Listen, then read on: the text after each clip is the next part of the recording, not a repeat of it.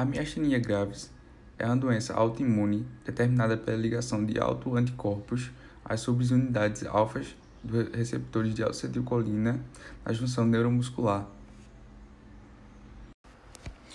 A escolha da técnica anestésica nos pacientes com a miastenia graves é desafiadora. Deve-se ter em mente a fisiopatologia da doença e sua alteração no funcionamento da placa motora bem como as possíveis interações dos vários agentes anestésicos na função muscular. E além disso, o próprio tratamento da miastenia graves com anticolinesterásicos pode influenciar o manejo anestésico. A avaliação pré-anestésica detalhada é de extrema importância nos casos da miastenia graves. Faz-se necessário determinar o grau de fraqueza muscular e os grupos musculares envolvidos. É também preciso quantificar a função pulmonar e é importante em todos os estágios da doença.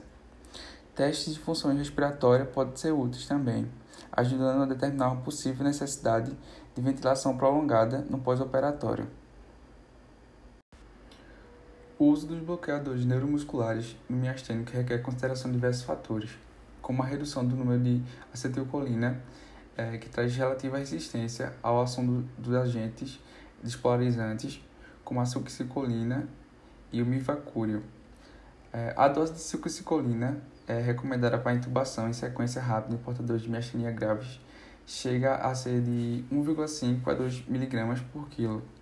Já por outro lado, o uso crônico de anticolinesterásicos e a plasmaferese diminuem a atividade da butiricolinesterase, o que prolonga o efeito da succinilcolina e do mivacúrio.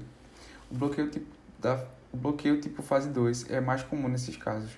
Já com relação ao bloqueio não despolarizante, observa-se que a miastenia graves acentuada potencializa a atividade dos agentes dessa classe, intensificando seu efeito e acelerando o início da ação e prolongando sua duração.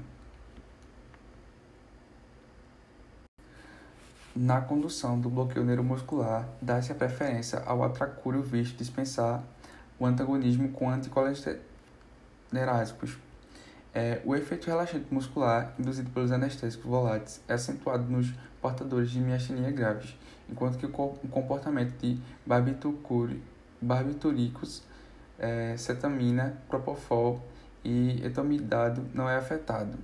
A depressão respiratória induzida pelos opioides merece atenção particular no paciente miastênico. A anestesia regional pode agravar a fraqueza muscular e deprimir a ventilação em, ra em razão ao bloqueio motor e da redução da sensibilidade da membrana pós-juncional determinada pelo anestésico local. Nesse contexto, para intervenção pélvicas ou em extremidades inferiores, há que a anestesia baixa reúne as vantagens do mínimo comprometido dos músculos, acessório da ventilação e limitada absorção do sistema do anestésico local.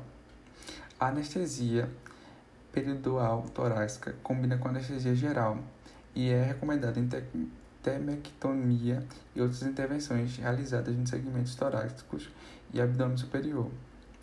Antibióticos como aminoglicosídeos e polimixinas, mas também as penicilinas, sulfonamidas, tetraciclinas e os antiarritmíticos, como lidocaína, procaína e fenitoína, que são, que são beta-bloqueadores e bloqueadores do canal de cálcio pode acentuar a fraqueza muscular da miastenia grave e são evitados no, no perioperatório.